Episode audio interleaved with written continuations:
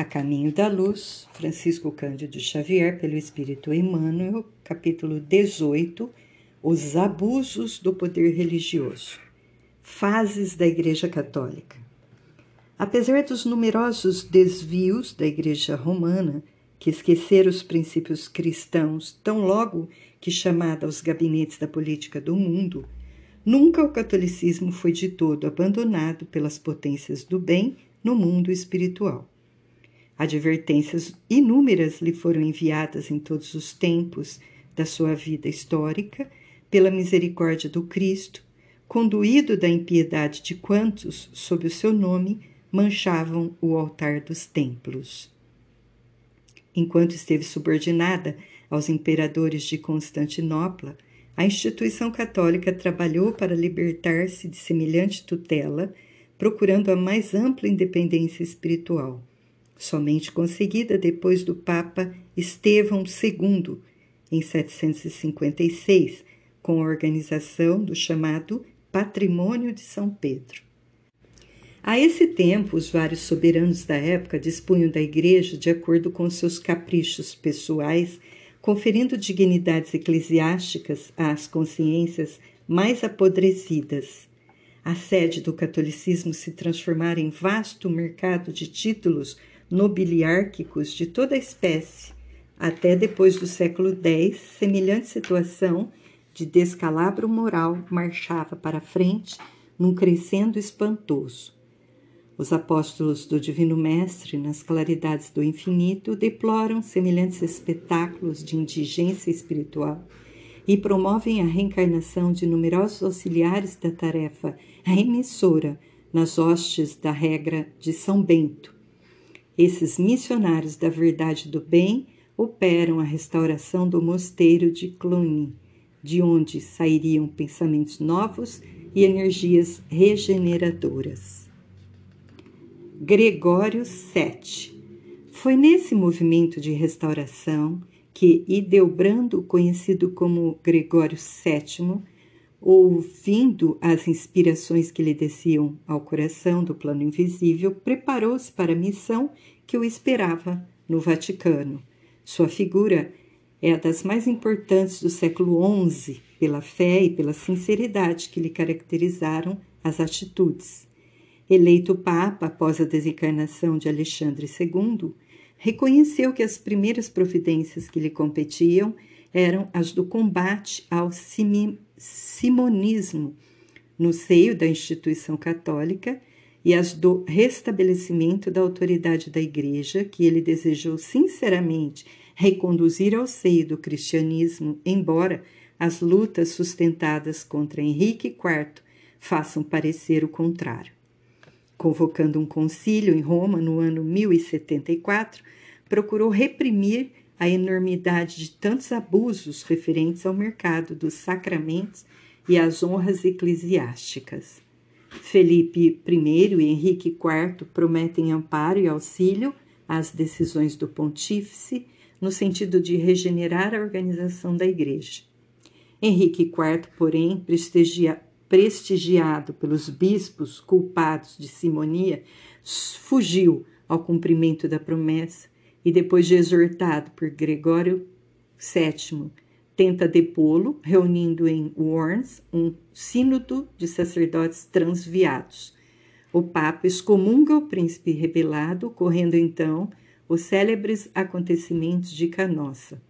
A luta ainda não havia terminado quando Gregório VII se despede do mundo em 1085, deixando, porém, o caminho preparado para a Concordata de Worms, que se realizaria em 1122 com Henrique V, com a independência da Igreja e a regeneração aproximada de sua disciplina. As advertências de Jesus. Instalada nas suas imensas riquezas e dispondo de todo o poder e autoridade, a Igreja poucas vezes compreendeu a tarefa de amor que competia à sua missão educativa habituada a mandar sem restrições, muitas vezes recebeu as advertências de Jesus a conta de heresias condenáveis que era preciso combater e profligar.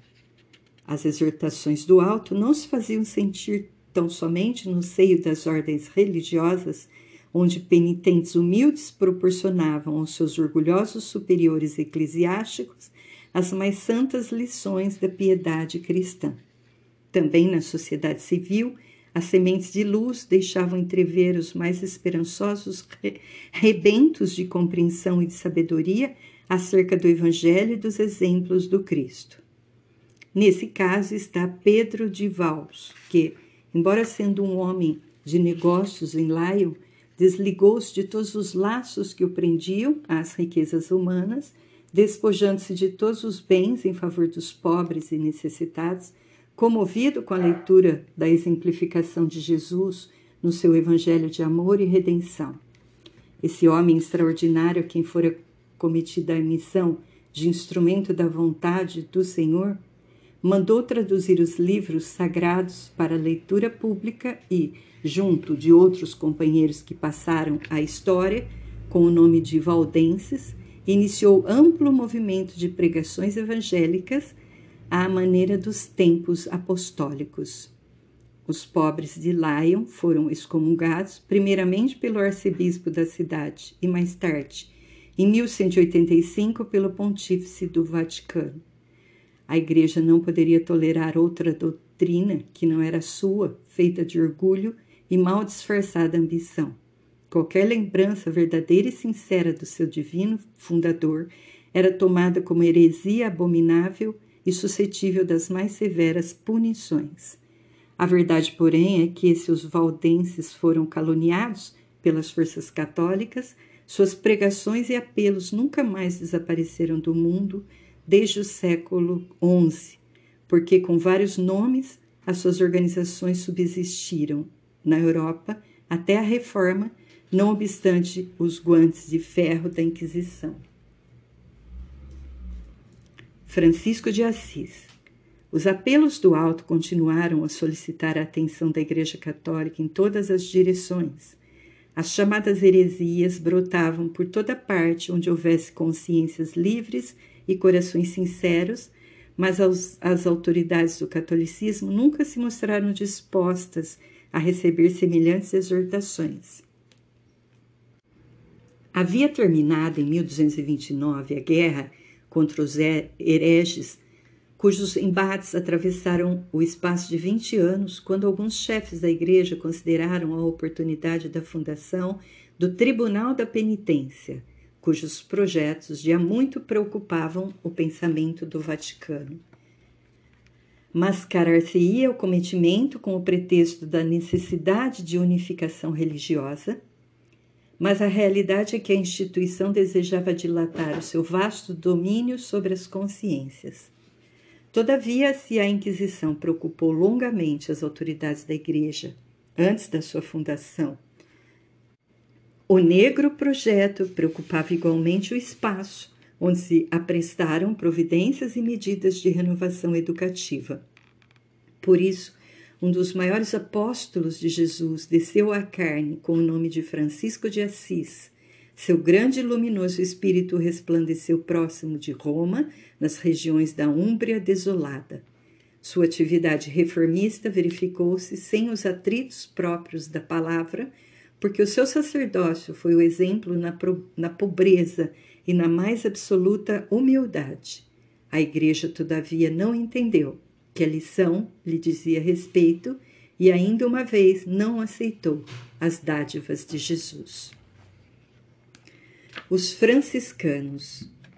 O esforço poderoso do missionário, todavia, se não conseguiu mudar a corrente de ambições dos papas romanos deixou traços fulgurantes da sua passagem pelo planeta. Seu exemplo de simplicidade de amor, de singeleza e de fé, contagiou numerosas criaturas que se entregaram ao santo mister de regenerar almas para Jesus. A Ordem dos Franciscanos chegou a congregar mais de 200 mil missionários e seguidores do grande inspirado. Eles repeliam qualquer auxílio pecuniário para aceitar tão somente os alimentos mais pobres e mais grosseiros, e o característico que mais os destacava das outras comunidades religiosas era o seu alinhamento dos mosteiros. Em vez de repousarem à sombra dos claustros, na tranquilidade e na meditação, esses espíritos abnegados reconheciam que a melhor oração para Deus é o trabalho construtivo no aperfeiçoamento do mundo e dos corações. A Inquisição. Muito tempo valeram as lições do bem diante do mal triunfante, porque em 1231 o Tribunal da Inquisição estava consolidado com Gregório IX. Este instituto, ironicamente, nesse tempo não condenava os supostos culpados diretamente à morte, pena benéfica e consoladora em face dos martírios infligidos aos que lhe caíssem nos calabouços, mas podia aplicar todos os suplícios imagináveis. A repressão das heresias foi o pretexto de sua consolidação na Europa, tornando-se o flagelo e a desdita do mundo inteiro. Longo período de sombras invadiu os departamentos da atividade humana. A penumbra dos templos era teatro de cenas amargas e sacrílegas.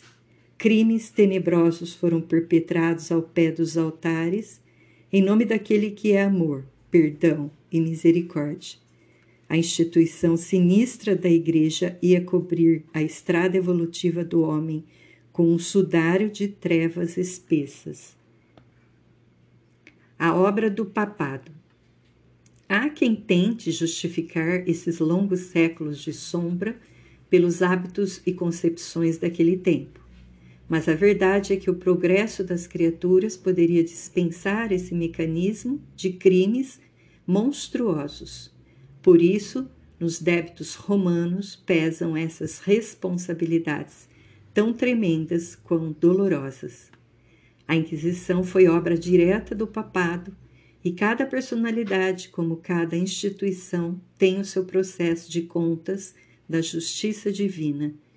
Eis porque não podemos justificar a existência desse tribunal espantoso, cuja ação criminosa e perversa entravou a evolução da humanidade por mais de seis longos séculos.